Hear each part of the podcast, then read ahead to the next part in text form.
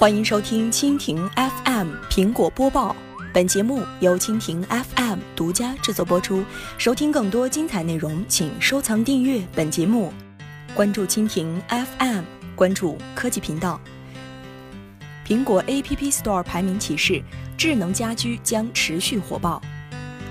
借着 iPhone 七的东风，伴随 iOS 十系统正式版更新而来的苹果智能家居平台 Home 再次走进大众视野，引发广泛关注。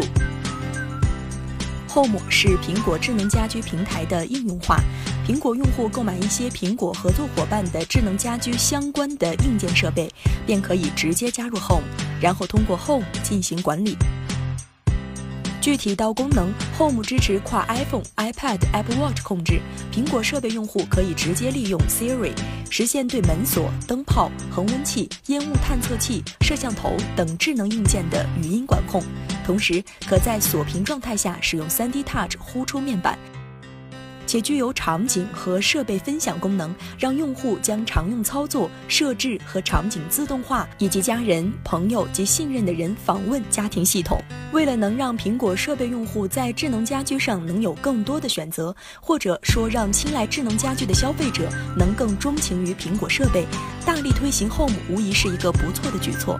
况且以苹果在全球的影响力，只要在大力推行智能家居获得成功不算难。不过，这对其他厂商可能就有点难了。毫无疑问，苹果的成功必然会对其他智能家居厂商造成不小的压力。毕竟，想与苹果竞争，眼下难如登天。特别是阿里、京东等互联网企业，他们虽不乏财力，奈何在智能家居平台的方向上与苹果有太多相似性。想把自家的智能家居做大做强，就必定要绕过苹果这座山。当然，苹果发力智能家居也未必是坏事。总而言之，苹果的智能家居模式是合作第三方，共同推动智能家居发展。虽然苹果现在的智能家居硬件合作伙伴数量有限，不过随着苹果公司的发力，也将会带动合作伙伴。接下来，智能家居将持续火爆。以上就是今天的苹果播报，更多精彩内容尽在蜻蜓 FM。